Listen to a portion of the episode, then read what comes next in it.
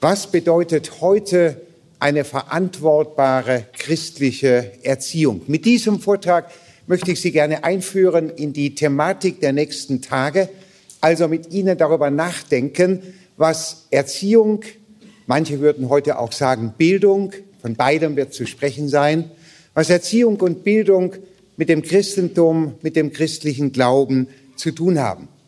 Vier Teile will ich Ihnen bieten, damit Sie etwas wissen, was auf Sie wartet. Ich werde zunächst einige Vorüberlegungen, so um in das Thema hineinzukommen, anbieten. Dann werde ich versuchen, eine Grundlegung zu entwickeln. Was heißt das eigentlich christliche Erziehung? Wann ist sie verantwortbar? Nicht nur in meiner Sicht, sondern auch in der Sicht anderer.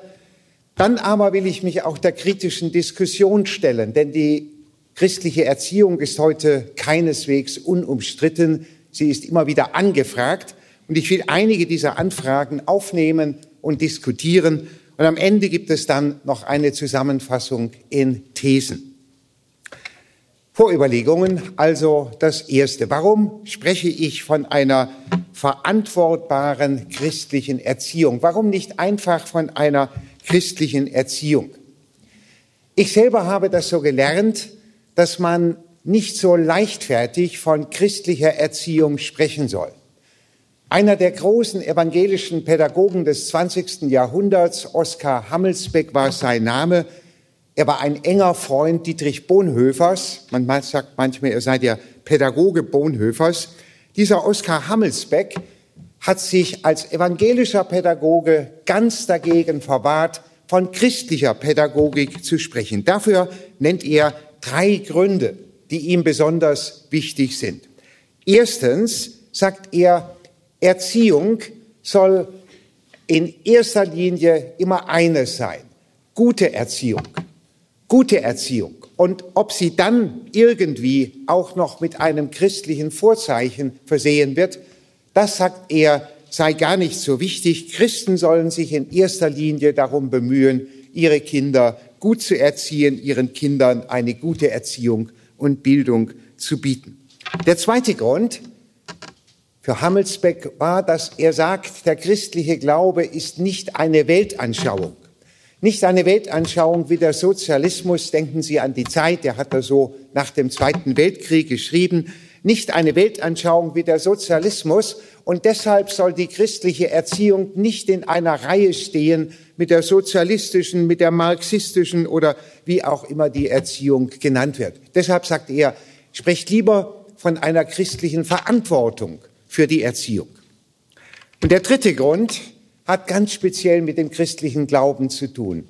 Gerade als Christen, spreche Sie jetzt mal so an, obwohl ich nicht weiß, ob ich das darf, für mich selber würde ich es sagen, aber gerade als Christen müssen wir vorsichtig sein. Wir können nicht einfach machen, dass die Erziehung christlich ist, sondern wir sind fehlbare Menschen. Wir machen, wenn man der Bibel folgt, immer wieder etwas anderes, als wir eigentlich wollen oder sollen.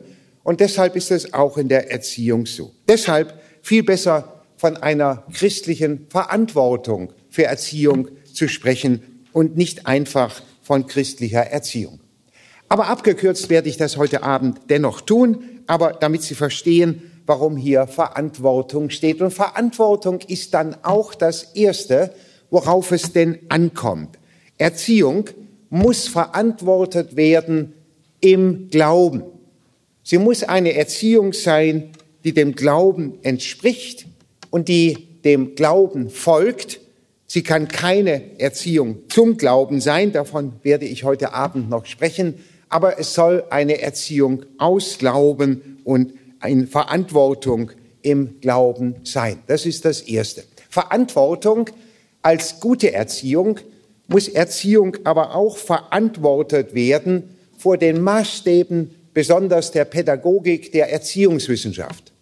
Denn diese Wissenschaft ist ja dafür zuständig, zu erforschen und zu klären, was eine gute Erziehung ist. Und als Christen können wir nichts Besseres tun, als uns damit auseinanderzusetzen, was denn die Erkenntnisse zu einer guten Erziehung sind. Und schließlich, und das wird heute immer wichtiger, ist die Verantwortung aber auch gegenüber dem Gemeinwesen gemeint, einem demokratischen Gemeinwesen.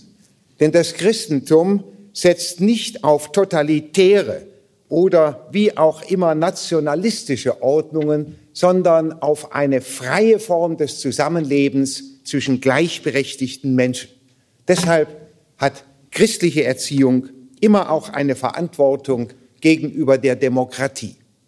Verantwortung. Verantwortung, so kann man auch abgekürzt sagen, Verantwortung gegenüber mir selbst, mit meinem Glauben, der ich diese Erziehung verantworte, Verantwortung gegenüber dem Kind. Wir werden noch hören, dass das vielleicht sogar das Erste sein sollte. Und natürlich Verantwortung vor Gott. So viel zu diesem etwas komplizierten Thema. Verantwortbare christliche Erziehung. Nun aber viel wichtiger, was versteht man denn darunter? Was soll man unter einer christlichen Erziehung verstehen? Dafür gibt es viele Vormeinungen, Anhaltspunkte, aber so ganz klar ist es eigentlich nicht. Was legt sich am nächsten bei dieser Frage? Natürlich die Bibel, die ich deshalb hier auch als erstes aufschlage. Und wenn Sie vielleicht selbst einmal darüber nachgedacht haben, es ist doch eigentlich schade, dass es in diesem Buch, das ist gar nicht so dick, aber es sind dünne Seiten, in diesem Buch kein Kapitel gibt über die Erziehung. Es gibt keinen Brief über die Erziehung, kein Buch, kein Prophetenbuch oder wie auch immer.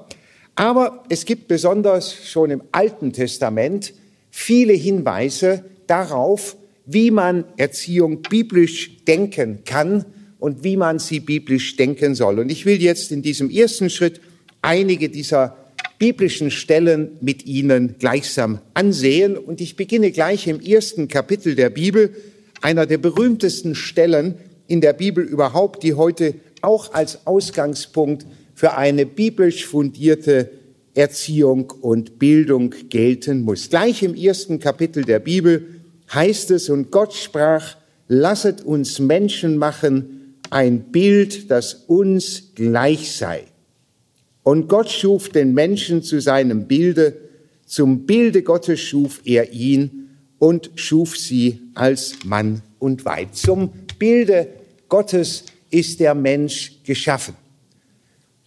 Das kennen wahrscheinlich die meisten von Ihnen. Was ist damit genau gemeint? Als dieser Text geschrieben worden ist, gab es lange schon die Auffassung, dass bestimmte Menschen das Ebenbild Gottes sind, aber nur ganz bestimmte, beispielsweise die ägyptischen Pharaonen oder die Sonnenkönige im alten Babylon. Und hier in der Bibel ändert sich das plötzlich so, alle Menschen sind zum Ebenbild Gottes geschaffen. Alle Menschen haben damit eine königliche Würde. Das war revolutionär und ist es im Grunde genommen bis heute. Wir übersetzen das heute gerne so, dass schon im ersten Kapitel der Bibel allen Menschen eine unverlierbare Würde zugesprochen wird. Sie ist unverlierbar, weil sie nicht vom Menschen herkommt, sondern von Gott her. Sie ist verliehen, sie ist geschenkt und bleibt von Gott her auch bestehen, auch wenn die Menschen einander ganz würdelos behandeln und ganz würdelos betrachten. Lange Zeit hat man sich gar nicht klar gemacht, was damit eigentlich gesagt ist. Würde des Menschen, jedes einzelnen Menschen, aller Menschen ohne Ausnahme, ein Punkt, an dem man noch im letzten Jahrhundert sich gefragt hat, kann das sein, dass da auch Menschen mit Behinderung gemeint sind? Stellen Sie sich vor, vor 100 Jahren meinte man, die seien nichts Ebenbild Gottes, weil sie ja entstellt seien. Und es hat noch länger gebraucht, das wollte ich gerade von dem Kind sprechen, äh, noch länger gebraucht, bis man gemerkt hat, auch Kinder sind Ebenbild Gottes. Von Anfang an. Und das muss man in der Erziehung erstmal einholen, was damit gesagt ist. Alle Kinder sind Ebenbild Gottes. Alle Kinder haben Teil an einer königlichen Würde, wie es sie eigentlich nur im Alten orientalischen Königstum damals gegeben hat. Kinder sind Majestäten, hat später ein berühmter evangelischer Pädagoge Nikolaus Graf von Zinzendorf gesagt, Kinder sind kleine Majestäten. Aber wenn man der Bibel folgt, darf man das natürlich nicht missverstehen. Damit soll nicht gesagt sein, dass die Kinder gleichsam ideal sind, dass christliche Erziehung nur darin besteht, dass wir die Kinder bewundern, ihnen zuschauen, wie toll sie sind. Das soll man immer auch machen. Ich habe selbst drei Kinder zwischen Erwachsenen. Dass man ihnen nicht nur zuschaut, wie toll sie sind, wie sie heranwachsen, sondern die Bibel spricht ja nur zwei Kapitel später vom sogenannten Sündenfall. Das ist einer der schwierigsten Begriffe, die wir heute haben. Er ist banalisiert, haben wir haben Sie heute schon ein wenig gesündigt? Sagt man, ob man genügend Süßigkeiten genascht hat oder sonst irgendetwas getan. Aber die Bibel meint natürlich etwas anders. Sie meint, dass der Mensch, der doch zum Ebenbild Gottes bestimmt ist, gleichzeitig fast von Anfang an, nicht von, aber fast von Anfang an der Entfremdung unterliegt, der Entfremdung von Gott durch die Sünde wird die Beziehung zu Gott gestört, aber auch der Entfremdung von anderen Menschen. Die Beziehung zwischen Adam und Eva wird gestört. Sie erinnern sich vielleicht, das äußert sich darin, dass sie mit ihrer Nacktheit nicht mehr umgehen können, dass sie einander misstrauen, einander verklagen und die Beziehung zu sich selbst, zu mir selbst ist gestört. Die Bibel sieht also beides. Sie sieht das Kind zum Ebenbild Gottes geschaffen und sie sieht das Kind in einer Entfremdung gegenüber Gott, gegenüber anderen Menschen und auch gegenüber sich selbst. Gegenüber sich selbst beispielsweise durch egoistische Neigungen, dadurch, dass es sich selbst an erste Stelle setzen möchte. Deshalb ist die christliche Erziehung von einer grundlegenden Spannung geprägt, eben von der Bestimmung des Menschen zum Ebenbild Gottes, die nicht verloren geht, und gleichzeitig von dem Wissen, dass der Mensch in der Entfremdung lebt und die Erziehung dazu beitragen muss, dass die Folgen dieser Entfremdung abgebaut, in Grenzen gehalten werden oder vielleicht, aber das kann die Erziehung alleine nicht leisten, am Ende überwunden werden. Dass sie überwunden werden, liegt nach der Bibel letztlich nur bei Gott selbst. Ja, und wie steht es denn mit der religiösen Erziehung in der Bibel?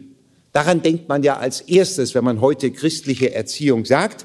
Wenn man das fünfte Buch der Bibel aufschlägt, der fünfte Mose ist das, dann findet man dort eine ebenfalls ganz berühmte Stelle im sechsten Kapitel. Ich lese Ihnen die gerne noch einmal vor.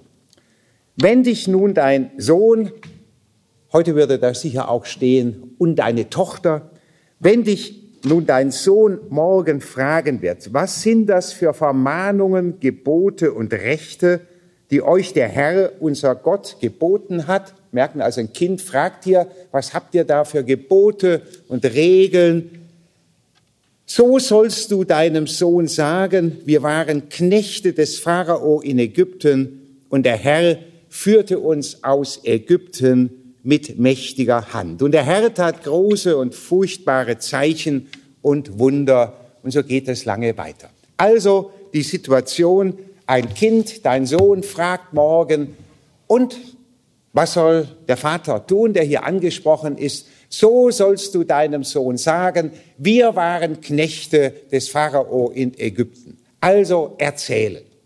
Religiöse Erziehung ist hier von Anfang an ganz besonders wichtig. Warum ist die eigentlich so wichtig? Der Grund ist ganz einfach. Der Grund war damals derselbe wie heute. Es werden, Gott sei Dank, immer wieder neue Kinder geboren. Und diese neuen Kinder wissen zunächst gar nichts von dem, was ihre Eltern und deren Vorfahren erfahren haben und erinnern. Also weil es eben Kinder gibt und weil die Kinder eingeführt werden müssen in die Überlieferungen und in die Glaubenstraditionen, deshalb braucht es religiöse Erziehung. Das kann man im Alten Testament an ganz vielen Stellen finden und es ist interessant, dass hier erzählt werden soll. Die große Geschichte der Befragung. Wir waren Knechte des Pharao in Ägypten. Und der Herr führte uns aus Ägypten mit starker Hand. Also die Kinder werden einbezogen in eine Überlieferung, die sie dann mitnimmt. Neues Testament. Es ist immer wieder aufgefallen, dass im Neuen Testament, auch im Vergleich zum Alten Testament, wenig von Erziehung zu, äh, zu wenig von Erziehung die Rede ist. Nur selten wird sie angesprochen. Und man hat überlegt, warum ist das so? Es hat vermutlich doch damit zu tun, dass die Menschen zu Jesu Zeit das Ende aller Zeiten nahe vor Augen hatten das Ende aller Zeit, die Wiederkunft Jesu Christi. Und Erziehung braucht eben immer Zeit.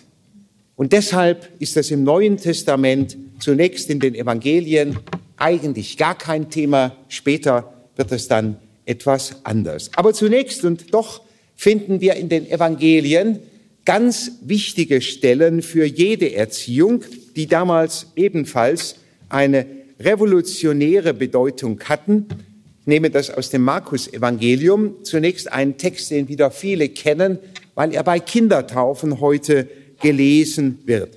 Da wird eine Szene erzählt, wie Mütter ihre Kinder zu Jesus bringen. Und die Jünger versuchen, Jesus in Schutz zu nehmen. Lasst mal die Kinder da irgendwie weg. Und äh, die brauchen wir hier jetzt nicht. Jesus hat Wichtiges zu tun.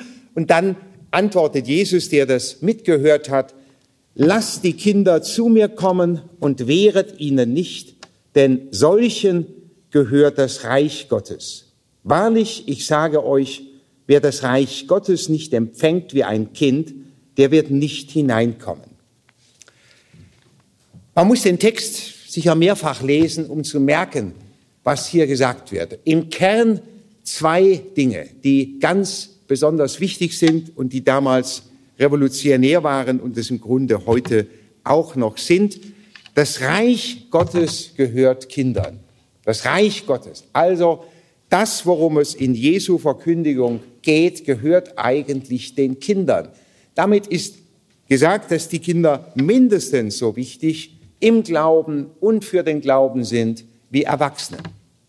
Und dann heißt es eben auch noch weiter, wer das Reich Gottes nicht empfängt wie ein Kind, wie ein Kind. Das ist an die Erwachsenen gerichtet. Wir sollen Kinder als Vorbilder erfahren.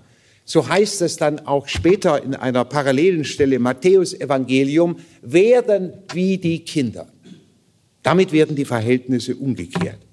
An beiden Stellen kann man sehen, dass Jesus ein ganz besonderes Verhältnis zu Kindern hatte, dass er Kinder besonders wertschätzte, Kinder, Kinder besonders wichtig nahm und dass er sich deshalb für sie eingesetzt hat. Das kann man auch noch an einer anderen Stelle im Markus Evangelium sehen, die ich deshalb vorlese, weil sie noch etwas anderes deutlich macht. Die Situation hier im Markus Evangelium kommt das immer wieder vor, dass die Jünger streiten und sich darum, ja, wie soll man sagen, sich darum bemühen, dass eben einer an der ersten Stelle steht, wer ist der Größte, wer ist der Wichtigste unter den Jüngern.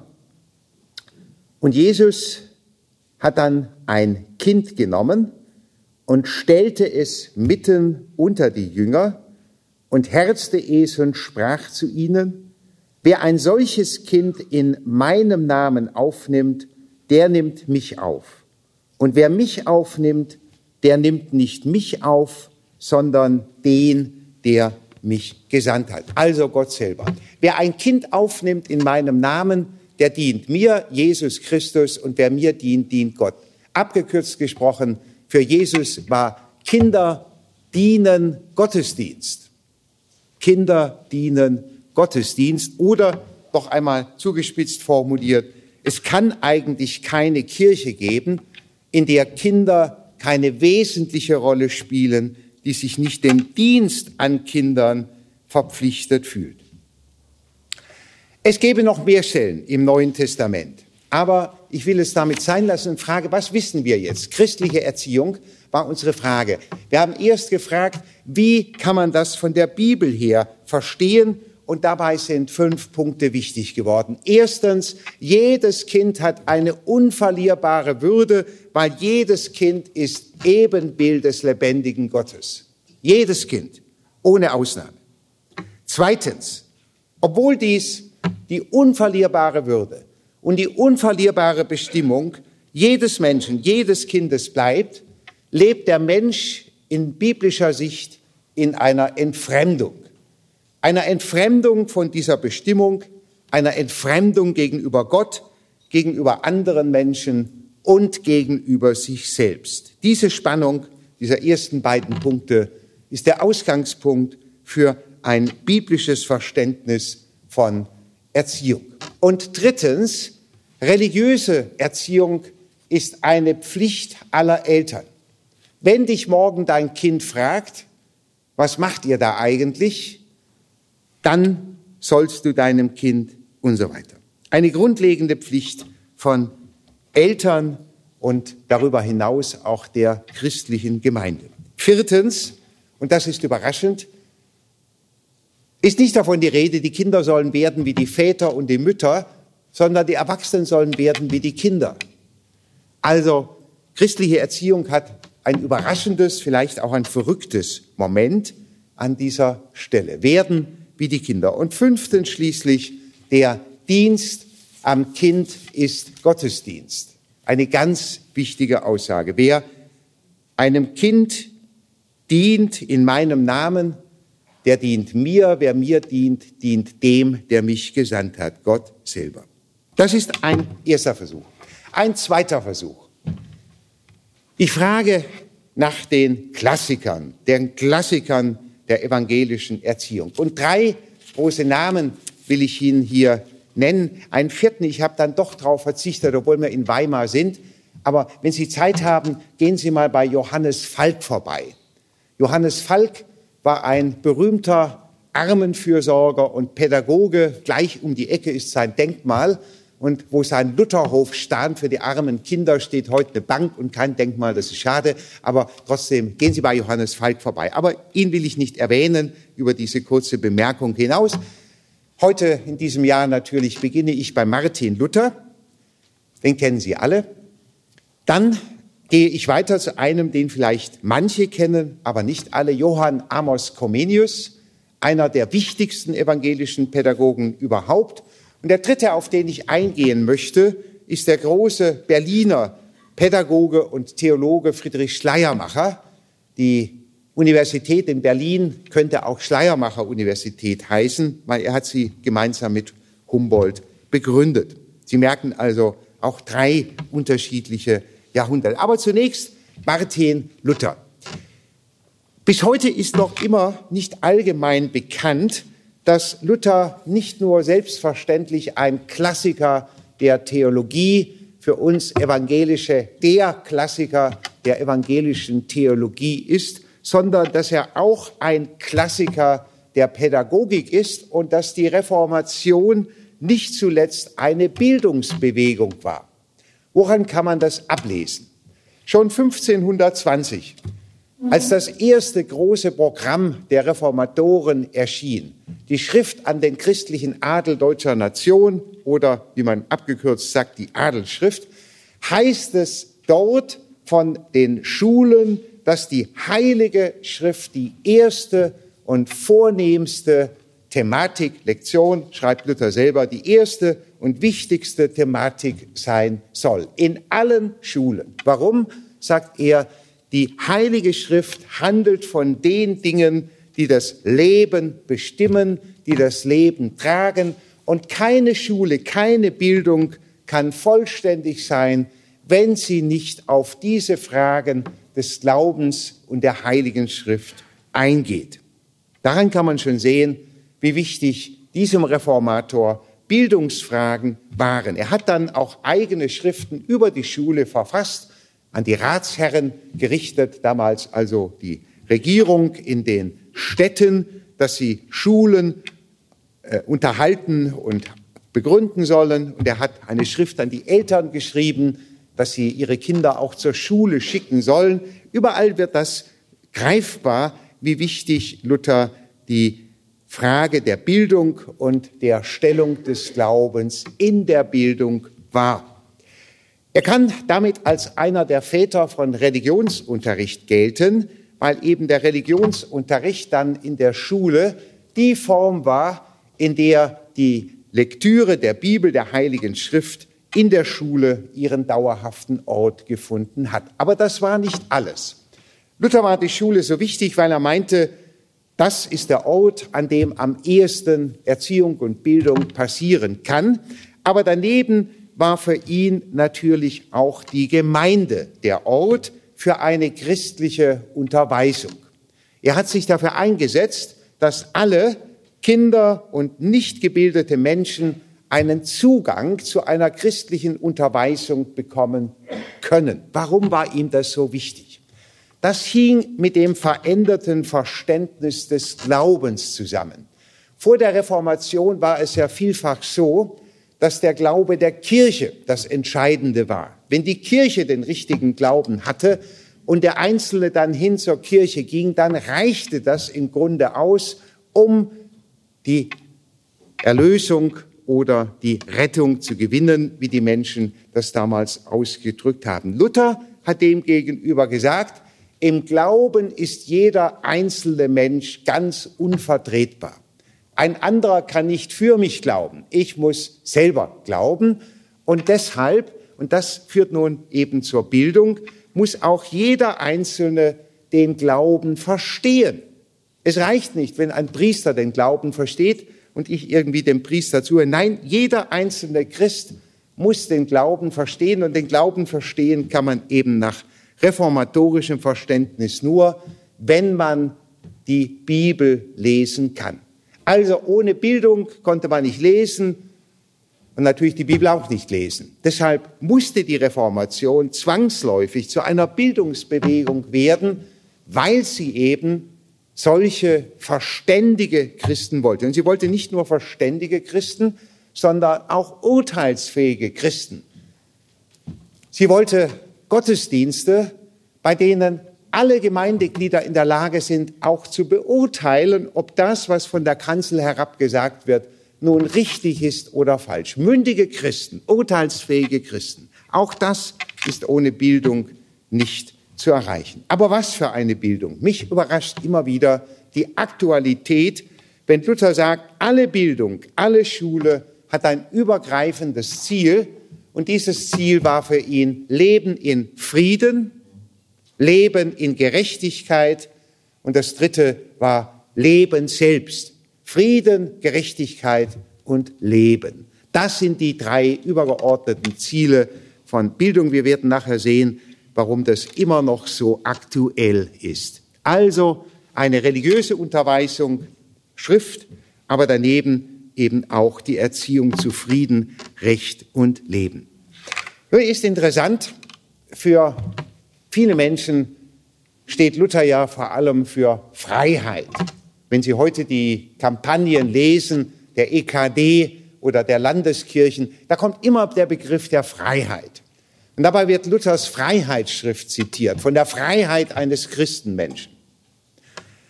Dort wird ganz wesentlich die Gewissensfreiheit begründet, nämlich, dass niemand im Glauben untertan eines anderen sein kann, sondern im Glauben sind wir durch das Verhältnis zu Gott selbst ganz frei. Die Gewissensfreiheit, wie man später gesagt hat. Und nun aber auf der anderen Seite die Erziehung. Was machen wir eigentlich, wenn wir unsere Kinder im christlichen Glauben erziehen? Wie kann man das mit Gewissensfreiheit verbinden? Widersprechen sich denn Christen an dieser Stelle nicht selber, wenn sie sich zwar immer auf die Gewissensfreiheit berufen, aber nur gegenüber anderen und nicht bei der Erziehung? Ich finde es hochinteressant, dass Luther in der Einleitung zu seinem berühmtesten Buch, dem kleinen Katechismus, genau auf diese Frage eingeht.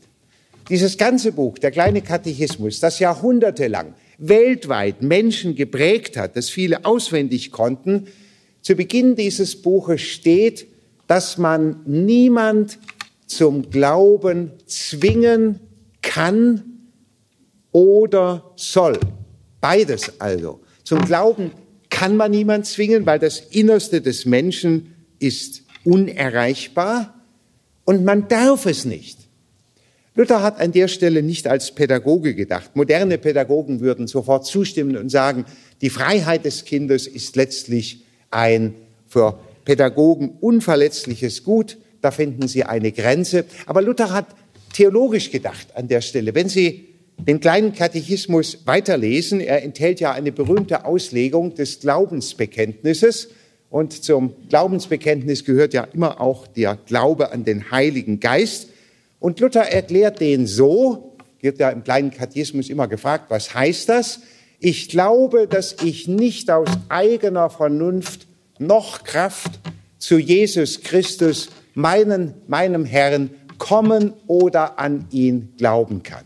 So wörtlich bei Luther. Ich glaube, dass ich nicht aus eigener Vernunft noch Kraft zu Jesus Christus kommen oder an ihn glauben kann. Warum nicht? Für Luther war ja das Allerwichtigste in seinem Verständnis des Glaubens, dass der Glaube gerecht macht vor Gott, dass die Gerechtigkeit vor Gott kein Verdienst des Menschen ist, nicht, dass wir, was wir durch unser Handeln erwerben können, sondern dass uns geschenkt wird. Und wenn nun der Glaube selber wieder eine Bedingung wäre für dieses Geschenk, dann wäre all dies nur ein Widerspruch in sich selbst. Und das kann natürlich nicht sein. Also aus theologischen Gründen soll und kann niemand zum Glauben gezwungen werden. Er hat dann im kleinen Katechismus aber doch eine Einführung in den Glauben gegeben. Das Wichtigste, was für ihn dazu gehört, das will ich jetzt nicht in Breite ausführen, aber noch einmal in Erinnerung rufen, die zehn Gebote an erster Stelle, das Glaubensbekenntnis und das Vaterunser. Das sind die drei Dinge, die inhaltlich für ihn zur christlichen Unterweisung gehören, was jeder kennen und wissen muss, wenn er als Christ glauben und als Christ leben möchte. 16. Jahrhundert. Die Katechismen stammen von 1529. Jetzt springen wir 100 Jahre weiter in das 17. Jahrhundert, weil dort finden wir nun erstmals eine ausgeführte evangelische Pädagogik. Ein Mann, Johann Amos Comenius, den wahrscheinlich viele von Ihnen nicht kennen, den ich Ihnen deshalb vielleicht kurz vorstellen sollte. Er wurde 1692 in Mähren geboren, also in der heutigen, im heutigen Tschechien, der tschechischen Republik, weit im Osten. Und er gehörte einer damals nicht zugelassenen Gruppe im Christentum an, der Brüderunität, wie sie bis heute dort noch heißt, der Brüderunität, die auch mit Jan Hus zu tun hatten, dem Ketzer, der dann schon vor einigen Jahrhunderten in Konstanz verbrannt worden war. Und Comenius lebte dann vor allem in der Zeit des Dreißigjährigen Krieges, also der größten Zerstörung, die Europa je erlebt hat, 1618 bis 1648 in dieser Zeit. Er war ein Flüchtling und er musste Mähren dann verlassen, weil diese Brüderunität nicht als Kirche anerkannt wurde. Er war dann ein Berater, er war zunächst Flüchtling in Polen, in Lissa dort, und er war dann aber ein gesuchter Berater als evangelischer Pädagoge. Er hat in England gewirkt. Er hat einen Ruf an die Harvard-Universität bekommen, als die damals neu begründet wurde in USA, hat ihn abgelehnt. Er war in Schweden tätig. Er war in Ungarn tätig als Erziehungsreformer. Also ein weltberühmter Mann, kann man sagen, heute fast nur noch Fachleuten bekannt. Aber ich will an ihn erinnern, weil er so Wichtiges zu sagen hat. Comenius hat gesagt, für eine christliche Erziehung braucht man drei Begriffe. Christliche Erziehung will, dass alle Menschen, alle Menschen erzogen und gebildet werden. Zweitens, dass sie alles lernen und alles aufnehmen. Und drittens, in gründlicher Weise. Das klingt höchst missverständlich. Aber zunächst das alle. Das war sein wichtigstes Wort. 17. Jahrhundert, wir sind lange vor der Zeit einer Schulpflicht für alle Kinder und Jugendlichen. Eigentlich war nur der Adel, vielleicht noch ein Teil des Bürgertums wirklich an Bildung beteiligt.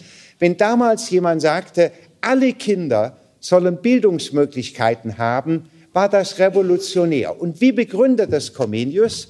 Er begründet es mit 1. Mose 1, indem er sagt, wo Gott keinen Unterschied gemacht hat, da darf auch der Mensch keinen Unterschied machen.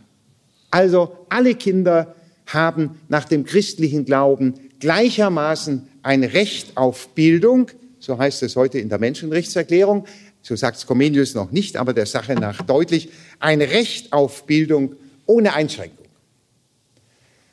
Und dann kommt dieses schwer zu verstehende Wort. Alles sollen sie lernen. Das klingt nun so, als sollten die alle bei Günter Jauch später auftreten. Aber das äh, ist bei Comenius aus vielen Gründen nicht gemeint. Und er meint auch auf keinen Fall so etwas wie Vielwisserei. Ihm kommt es eigentlich darauf an, dass man das Ganze im Blick hat, den Zusammenhang des Wissens, dass man versteht, wo die einzelnen Dinge hingehören. Und für ihn als einen evangelischen Erziehungsdenker bedeutete dies natürlich, dass man versteht, dass die Kinder verstehen lernen, wie das viele, dass sie eben lernen müssen, wie das viele zusammengehört und letztlich in Gottes Plan mit dieser Welt sich fügt. Und das sollen sie gründlich tun. Bildung soll nicht oberflächlich sein, sondern eine weitreichende, tief den Menschen befassende Möglichkeit darstellen. Comenius war auch der Erste, der ein Lehrbuch geschrieben hat, bis heute immer wieder nachgedruckt. In der Pädagogik ist er bekannt und äh, wird auch immer wieder gelesen. Die große Didaktik war sein Weltbestseller. Diese große Didaktik enthält auch ein ganzes Kapitel über die religiöse Erziehung in 22 Regeln, die ich bis heute auch meinen Studierenden immer wieder vorstelle. Und wir lassen uns faszinieren, was man damals im 17. Jahrhundert alles so wissen und sagen konnte. Wir gehen wieder 100 Jahre weiter nach Berlin. Friedrich Schleiermacher, der große, berühmte Theologe und Pädagoge, der Prediger in Berlin und er ein angesehener, einflussreicher Mann. Warum ist er so wichtig? Comenius schreibt, der vor ihm, auf den ich zuvor eingegangen bin, schreibt noch zu einer Zeit, in der die christliche Erziehung weithin unumstritten war. Als Schleiermacher sich an die Arbeit gemacht hat, ich beziehe mich auf eine Schrift aus dem Jahr 1799, als Schleiermacher sich an die Arbeit gemacht hat, war das Gegenteil der Fall. Die christliche Erziehung war unter stärkste Kritik geraten, nämlich sie sei eine unfrei, ein unfreies Unternehmen, Sie wolle das Kind von Anfang an in eine Glaubensweise, in eine kirchliche Tradition einbinden und das sei letztlich nicht zu akzeptieren. Schleiermacher hat dann in einer berühmten Schrift, die nicht nur religiöse Erziehung betrifft, sondern das Christentum insgesamt, die Reden über die Religion und jetzt kommt der wichtige Untertitel und an die Gebildeten unter ihren Verächtern geschrieben. Also die Verächter von Religion sollen angesprochen werden. Und damit ist er für uns so interessant, weil er eben eine Situation anspricht, die uns bis heute in vielem begleitet. Schleiermacher muss religiöse Erziehung, christliche Erziehung begründen, ohne dass er voraussetzen kann, dass sein Gegenüber irgendwie christlich wäre. Was macht man dann? Dann kann man nicht sagen, in der Bibel steht, wie ich das heute am Anfang gemacht habe, weil das Gegenüber sagt, ach komm, die Bibel kannst du vergessen. Denn die glaube ich doch nicht. Ich brauche also andere Gründe.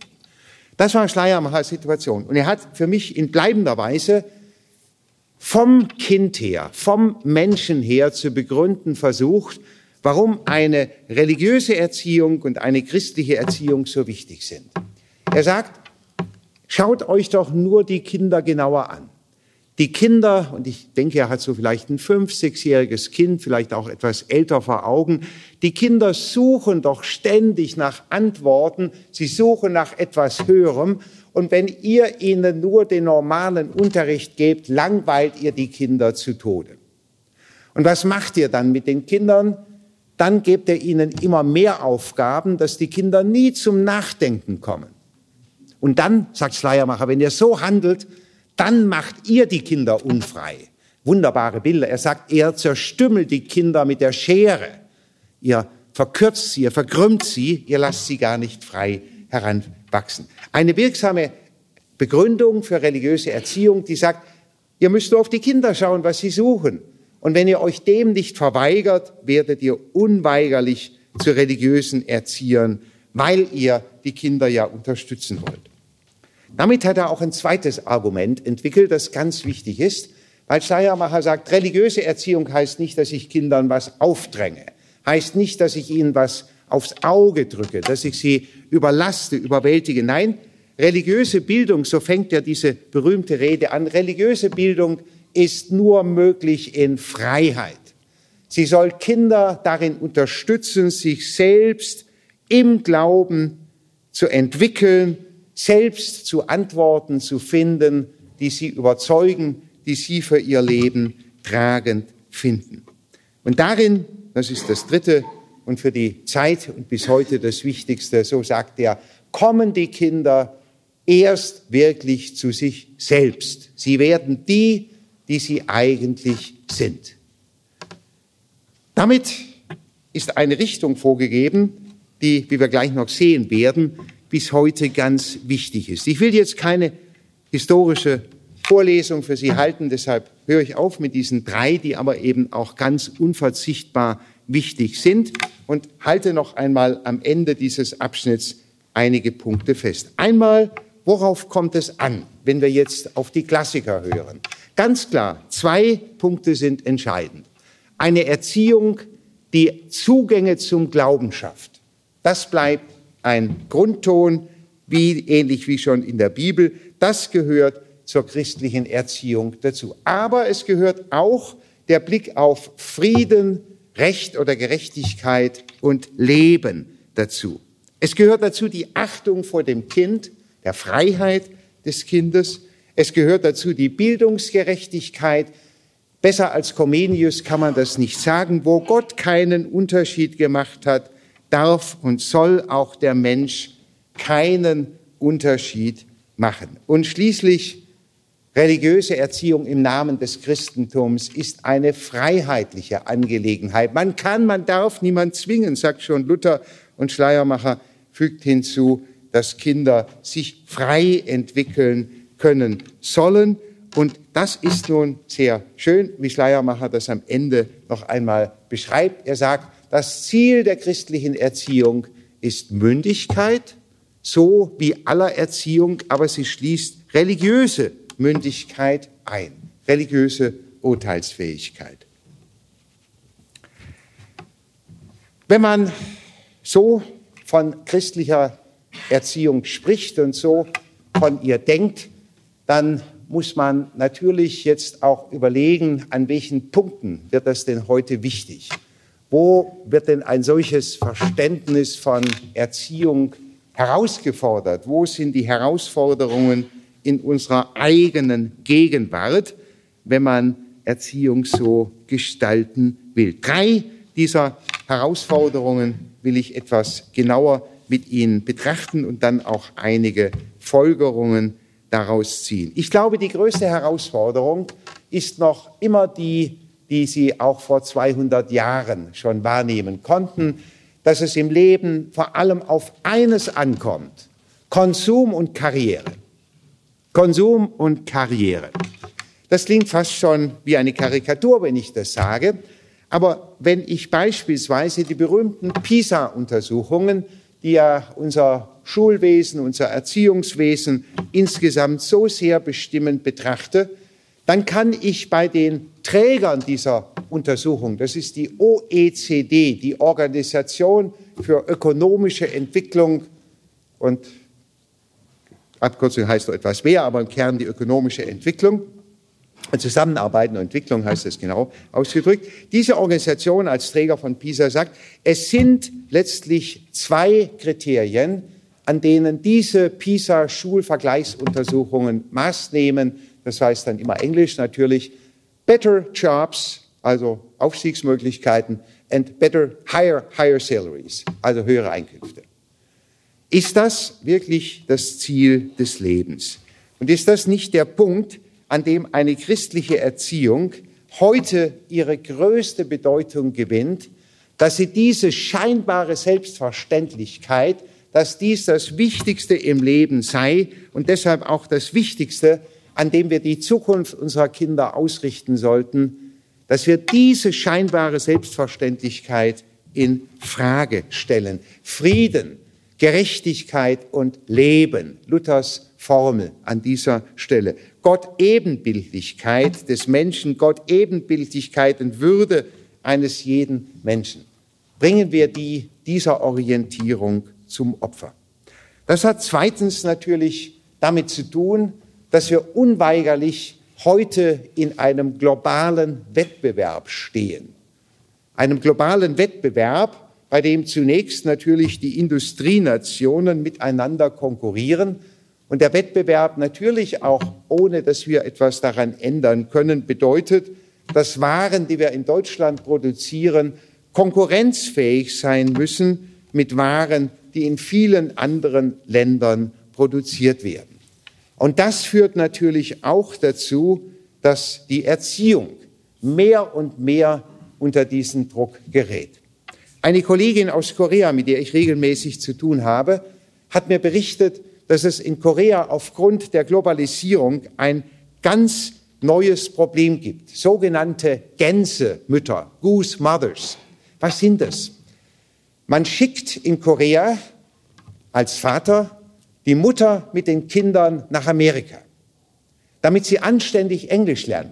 Der Vater verdient das Geld in Korea und schickt, wie die Gänse das offenbar tun, das wusste ich nicht, aber das scheint so zu sein, die Mutter mit dem Kind weg. Also man bringt Familien gleichsam zum Opfer, damit die Kinder wettbewerbsfähig sind und dass sie hier an dieser Stelle auch die richtige Sprache erwerben. Auch hier, glaube ich, ist die Frage der christlichen Erziehung immer wieder die, ob trotz allen globalen Wettbewerbs, den man sicher nicht einfach verdammen darf und auch ich weiß keinen Weg, wie man diesem Wettbewerb einfach entkommen könnte, aber wie man trotz allen globalen Wettbewerbs immer wieder nach Möglichkeiten sucht, dass die Erziehung der Kinder nicht dazu führt, dass wir sie auf dem Altar dieses Wettbewerbs opfern. Eine dritte Frage, Herausforderungen in der Gegenwart und vielleicht auch eine nicht weniger nachhaltige und eindringliche Herausforderung, Darin unterscheiden wir uns nun völlig von der Reformationszeit und auch vom 18. und 19. Jahrhundert. Aufwachsen heißt heute unvermeidlich aufwachsen mit einer Vielfalt von Religionen und Weltanschauungen. Kinder wachsen ganz unauf, äh, unvermeidlich, spätestens im Kindergarten, mit Kindern auf, die eine andere Konfessions- oder Religionszugehörigkeit haben die keiner Religion und keiner Konfession angehören, Kinder, die vielleicht einer weltanschaulichen Gemeinschaft entstammen und so weiter. Und daraus erwächst natürlich eine Frage, eine neue Frage, auch für die christliche Erziehung. Wie können wir Kinder dazu befähigen, zunächst überhaupt einen eigenen Glauben, eine eigene Überzeugung zu haben, wenn sie merken, die anderen teilen diese Überzeugung nicht. Das ist neu, weil das, damit musste man früher so nicht rechnen. Das Christentum war hierzulande eben doch die einzige Religion. Und jetzt plötzlich haben Kinder an dieser Stelle Fragen und man muss an dieser Stelle den Kindern auch eine Begleitung bieten. Das ist vom Glauben der Kinder her wichtig, aber es ist auch wichtig für die Gesellschaft, weil wie wir alle sehen, leider täglich immer mehr sehen, für diese Vielfalt von Religionen und Weltanschauungen nicht allein, aber zusammen mit anderen Faktoren zu Spannungen, zu Aggressivität, zu Gewalt, zu Fundamentalismus und damit zu Fehlformen der Religion. Und man muss damit dazu beitragen aus christlicher Sicht, dass die Erziehung nicht in einem Fundamentalismus, aber auch nicht in einem Relativismus endet. Deshalb gehört gerade an dieser Stelle die Frage nach den Herausforderungen der Gegenwart, nach der religiösen und weltanschaulichen Vielfalt zu den Fragen, an denen wir heute auch neu gefordert sind, gerade von einer christlichen Erziehung hier. Ich vertrete die Auffassung, dass es falsch ist, wenn manche Eltern meinen, sie könnten oder sollten ihre Kinder überhaupt vor der Begegnung mit anderen Religionen bewahren. Das kann man heute nicht mehr. Das kann man nicht mehr, wenn man irgendwie durch eine Kleinstadt geht oder selbst durch ein Dorf, weil man diesen anderen Religionen auf Schritt und Tritt begegnet. Und das Ziel der Erziehung kann deshalb nur sein, Kinder dazu zu befähigen, mit verschiedenen Religionen umzugehen, dies friedlich zu tun, ohne dass man aggressiv wird, auch ohne dass man dazu dabei zu einem Relativismus kommt.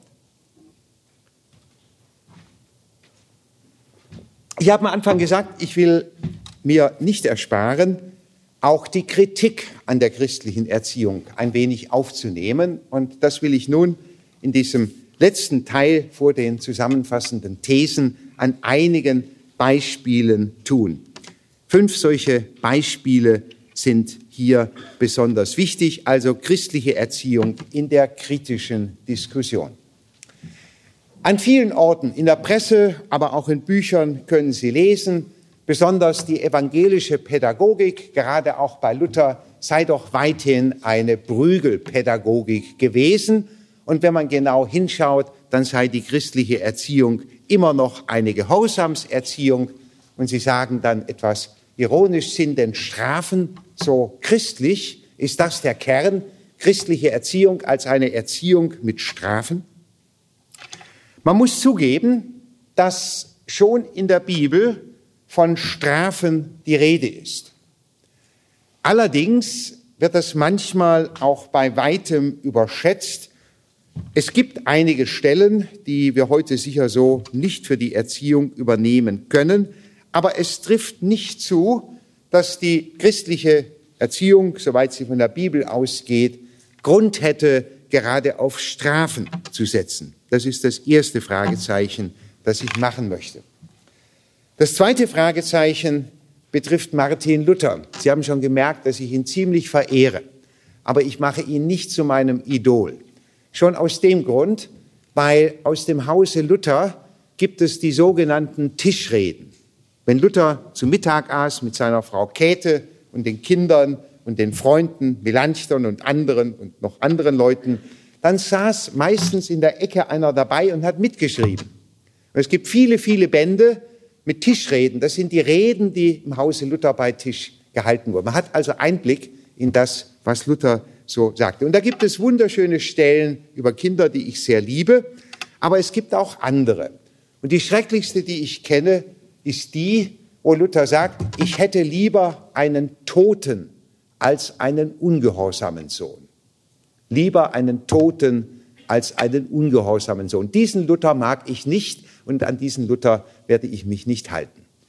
Ich meine, hier muss man Luther als mittelalterlichen Menschen sehen, der Gehorsam und Strafe so hoch gehängt hat, dass er sie sogar wichtiger fand als das Leben seiner Kinder. Ich hoffe, er hat es nicht ernst gemeint. Aber trotzdem merken wir, hier ist eine Spannung, weil Luther, derselbe Luther bei anderen Tischreden auch sagen konnte, dass man Kinder nicht so hart schlagen soll. Dass man sie schlagen soll, war für mittelalterliche Menschen noch klar. Da war Luther keine Ausnahme, leider. Das kam erst später. Die wichtigste Antwort zu der Frage, ob christliche Erziehung vor allem eine strafende, eine Erziehung zum Gehorsam sein soll, finde ich bei Schleiermacher. Schleiermacher hat auch schöne Vorlesungen zum Thema Pädagogik gelesen, vorgetragen. Und er hat dort ein ganzes Kapitel, in dem er sich mit der Frage der Strafe auseinandersetzt. Auch Schleiermacher sagt, es gibt Situationen, in denen die Erziehung nicht ohne Strafe auskommt. Wer selber Kinder erzogen hat, weiß, das ist richtig. Es gibt Situationen, kleine Kinder, wenn sie mal anfangen, selber wegzulaufen und ins nächste Auto zu rennen und so. Es gibt keine Wahl, körperlich eingreifen, sonst überlebt das Kind das nicht. Das ist ganz, ganz völlig richtig. Aber, sagt Schleiermacher, so richtig das bleibt, das Kind lernt aus solchen Strafen nichts. Das Einzige, was es lernt, ist das nicht zu tun. Aber es entwickelt keinen guten Charakter. Es entwickelt kein Verständnis für ethische Regeln.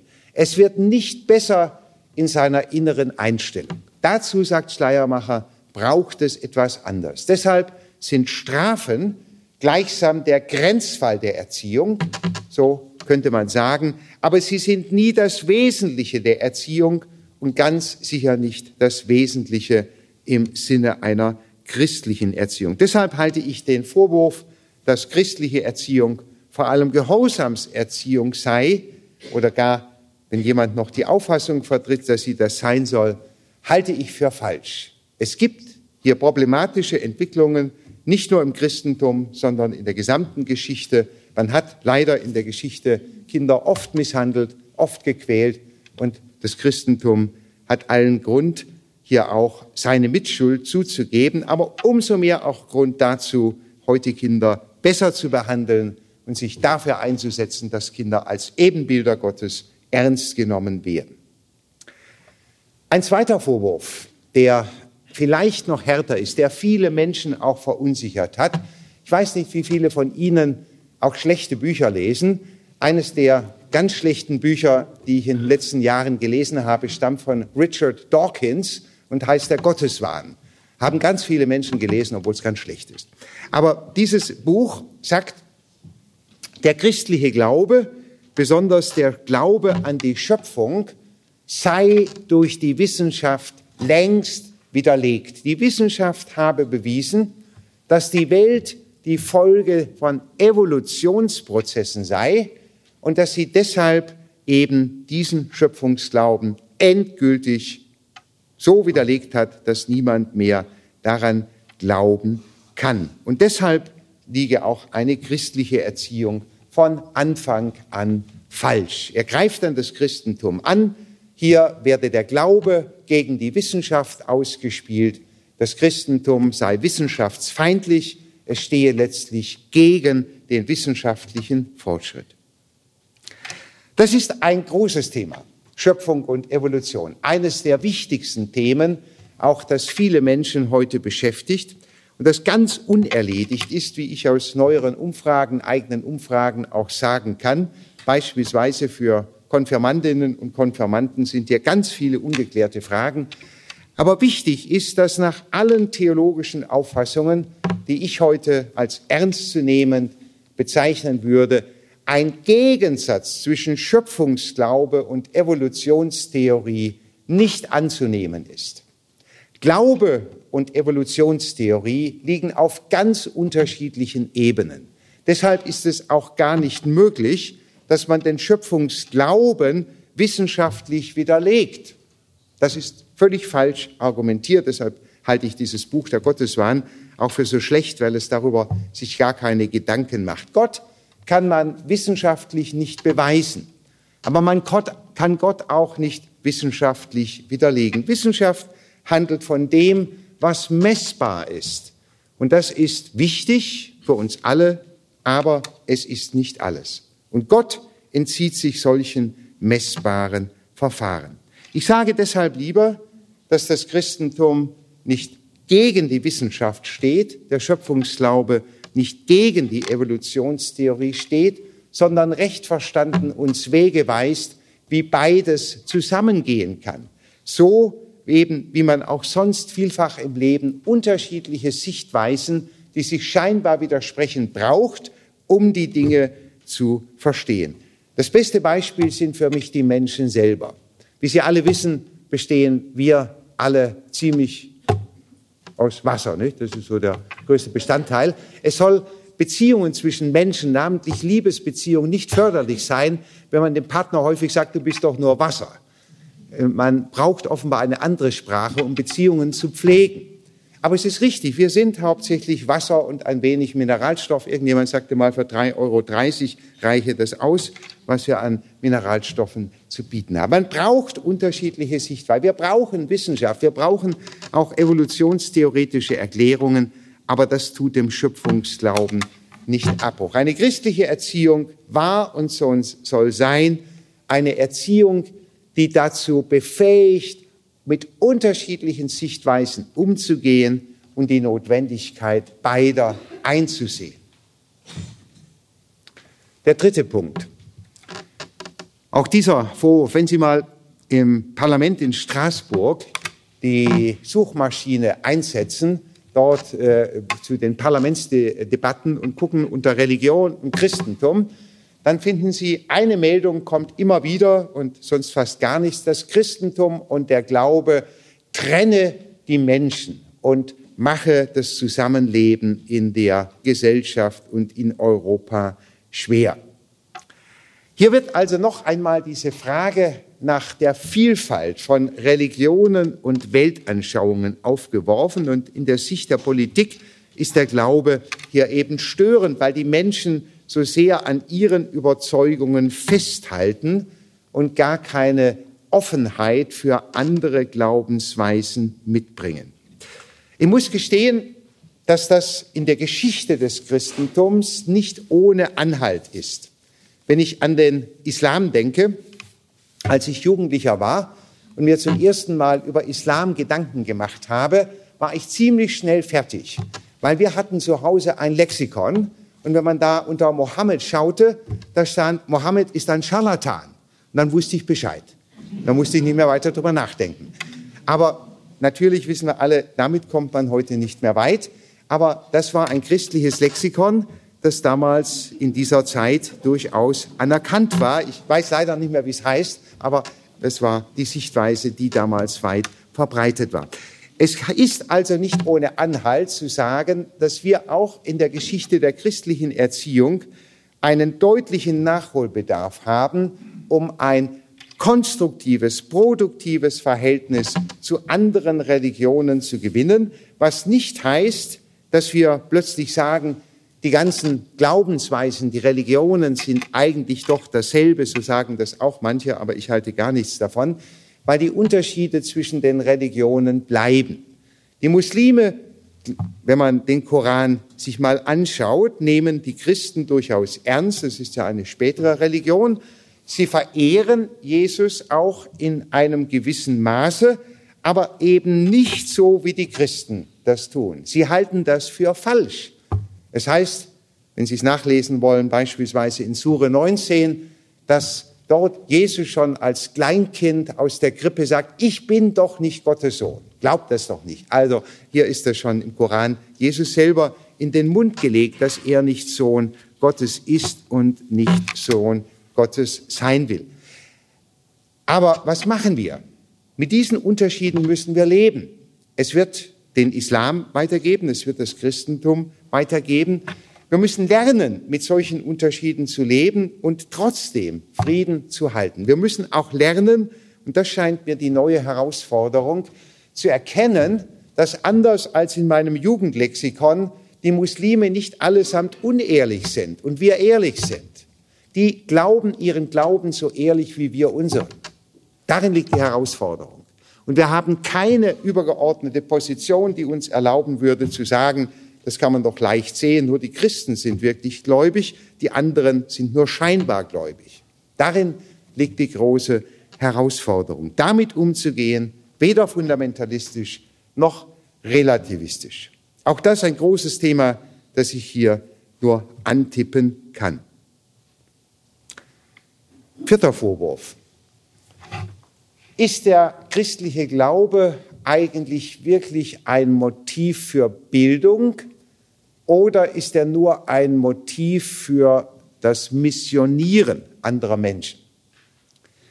Auch damit spreche ich ein großes Thema an. Ein Vorwurf, der immer wieder begegnet, wenn ihr sagt religiöse Erziehung und Bildung, dann wollt ihr nur missionieren, wollt Mitglieder gewinnen.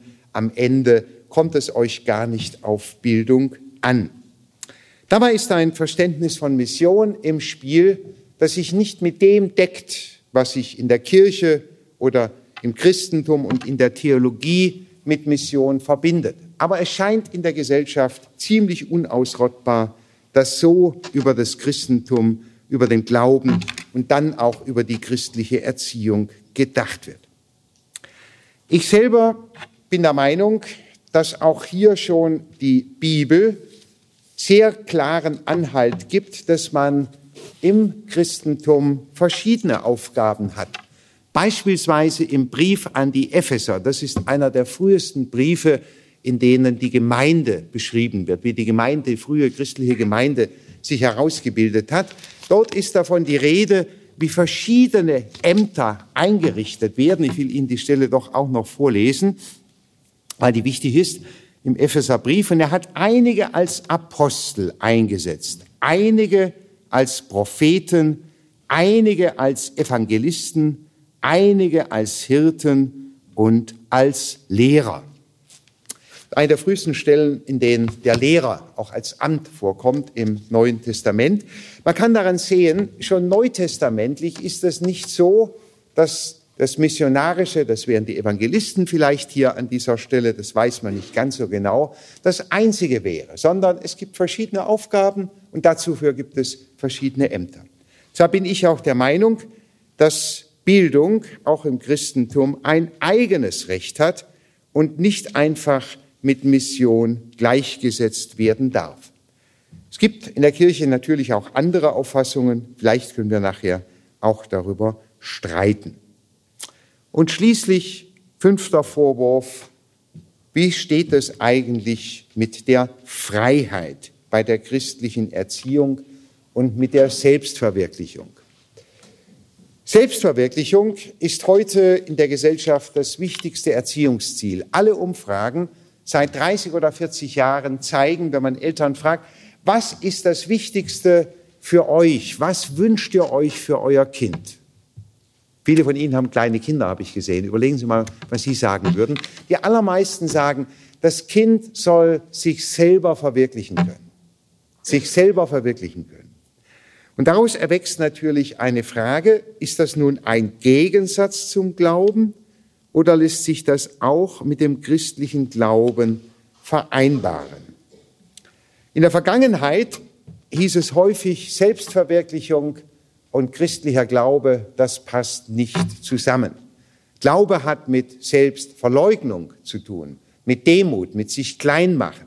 Während Selbstverwirklichung ja heißt, man geht den eigenen Interessen, den eigenen Neigungen nach, hat Mut, sich selber zu sein, sich selber zu verwirklichen. Ich bin der Meinung, dass wir hier auch im Christentum umdenken müssen. Es gibt eine verantwortliche christliche Selbstverwirklichung, die eigentlich das Gebot des christlichen Glaubens ist.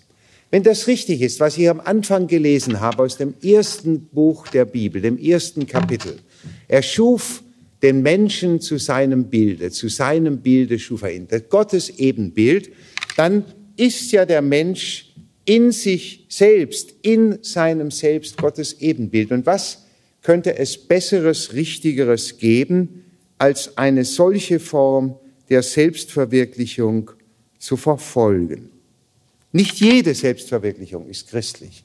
Aber man kann auch nicht sagen, dass die Selbstverwirklichung dem christlichen Glauben widerspricht. Man muss darüber nachdenken, welche Form der Selbstverwirklichung man will. Und dann merkt man natürlich auch hier wieder, es gibt so viele Versprechungen der Selbstverwirklichung, die wirklich nirgendwo hinführen.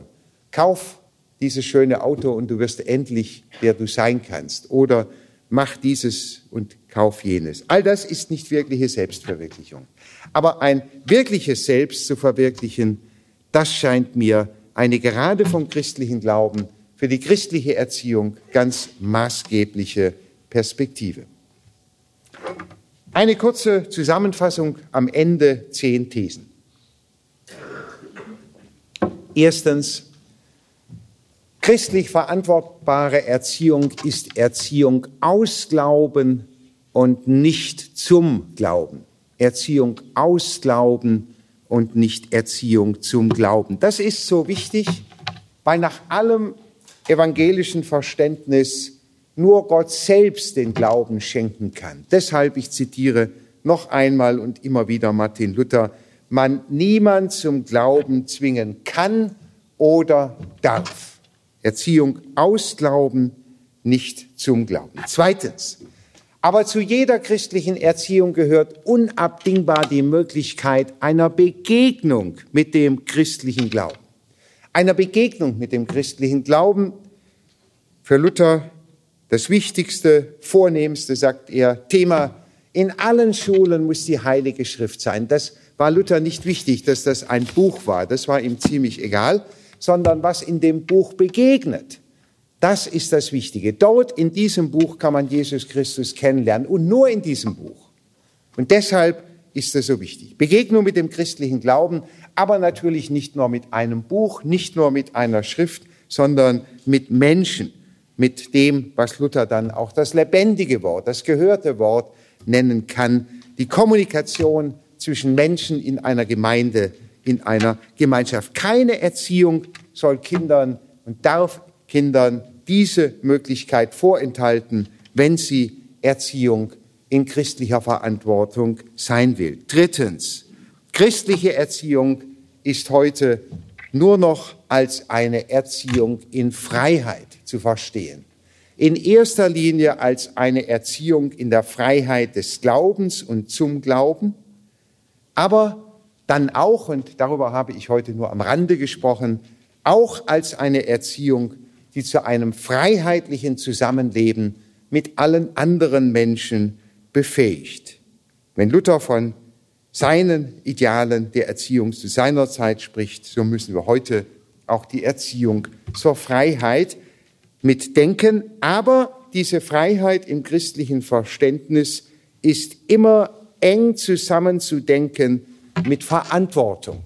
Verantwortung vor Gott, vor anderen Menschen und vor mir selbst. Keine unverantwortliche Freiheit, auch keine unbegrenzte Freiheit, sondern eine Freiheit, die mit Verantwortung verbunden ist. Viertens, jede christlich verantwortbare Erziehung orientiert sich an der Gott-Ebenbildlichkeit des Menschen und besonders an der Gott-Ebenbildlichkeit des Kindes. Jedes Kind hat eine unverlierbare Menschenwürde, die keineswegs nur Erwachsenen zukommt, keineswegs nur Gesunden zukommt. Es gibt eine unverlierbare Würde eines jeden Kindes auf der Grundlage der Bibel des ersten Kapitels von 1. Mose. Fünftens. Alle Orientierung an der Gott-Ebenbildlichkeit, alle Ausrichtung an der Würde des Kindes, alle Ausrichtung an der Achtung vor dem Kind, so sehr sie biblisch gedeckt sind, müssen zugleich auch mit der Perspektive des Lebens in einer Entfremdung. Sie wissen, ich verwende den Begriff anstelle von Sünde, eines Lebens in der Entfremdung verbunden werden. Sonst werden sie hoffnungslos idealistisch und führen dazu, dass wir die Realität des kindlichen Lebens verkennen und damit den Kindern auch nicht gerecht werden. Sechstens, und das kann ich nur noch einmal unterstreichen, Frieden, Gerechtigkeit und Leben sind und bleiben aus evangelischer Sicht übergeordnete Ziele für alle Schulen, für alle Bildung und für alle Erziehung. Das hat Luther für mich in einmaliger Klarheit zum Ausdruck gebracht. Aber siebtens müssen wir über Luther hinaus, auch über die Klassiker sonst hinaus, heute bei christlicher Erziehung, die Erziehung zu Toleranz, die Erziehung zu Dialogbereitschaft, die Erziehung, die dazu befähigt, mit einer religiösen und weltanschaulichen Vielfalt umzugehen, ebenfalls als übergreifende Ziele für alle Erziehung mit hinzunehmen. Toleranz und Dialogbereitschaft sind zu unverzichtbaren Zielen der Erziehung geworden. Sie stehen nicht gegen den christlichen Glauben. Sie haben gemerkt, Es liegt mir sehr daran, dass ich die Religionen nicht in einem Einheitsbrei aufgehen lasse, aber wir müssen lernen, gerade mit den Unterschieden zwischen den Religionen friedlich umzugehen. Achtens, eine ebenfalls übergreifende Aufgabe aller christlichen Erziehung betrifft die Versöhnung von Glaube und Wissen. Was ich exemplarisch für Schöpfung und Evolutionstheorie gesagt habe, reicht natürlich auch in viele weitere Bereiche hinein. Die Wissenschaft gehört zu den Signaturen unserer Zeit. Sie gehört zur Moderne unverzichtbar hinzu. Aber es, ist, es kommt darauf an und es ist möglich, eine Versöhnung von Glaube und Wissen zu erreichen. Wir müssen hier nicht wählen und wir können vermutlich am Ende auch nicht wählen. Neuntens, keine christliche Erziehung ohne Kritikfähigkeit. Kritikfähigkeit brauchen Kinder, brauchen Jugendliche gegenüber einer Gesellschaft, die so stark von Konsum und Karrieredenken bestimmt ist. Wir müssen Kinder und Jugendliche befähigen, dazu eine kritische Distanz zu halten, zu durchschauen, welche falschen und leeren Versprechungen ihnen und uns begegnen, ohne dass sie dadurch natürlich einfach zu Außenseiter gemacht werden. Aber Kritikfähigkeit im christlichen Sinne heißt immer auch die Fähigkeit zur Selbstkritik. Das folgt schon aus dem fünften Punkt, dass wir als Christen, ich sagte es am Anfang, wissen, dass wir nicht tun, was wir wollen, nicht tun, was wir sollen, dass wir erkennen, wenn ich an Paulus im Römerbrief denke, im siebten Kapitel, nicht was ich will, das tue ich, sondern das Schlechte mache ich. Deshalb gehört auch die Selbstkritik immer unverzichtbar zur christlichen Erziehung hinzu. Die Selbstkritik, zu der wir das Kind befähigen, die Selbstkritik aber auch an uns selber als Väter und Mütter, als Lehrerinnen und als Erzieherinnen oder was immer wir professionell an dieser Stelle haben. Zehntens, und damit schließe ich gerne und knapp und kurz, christliche Erziehung muss und soll eines sein, gute Erziehung.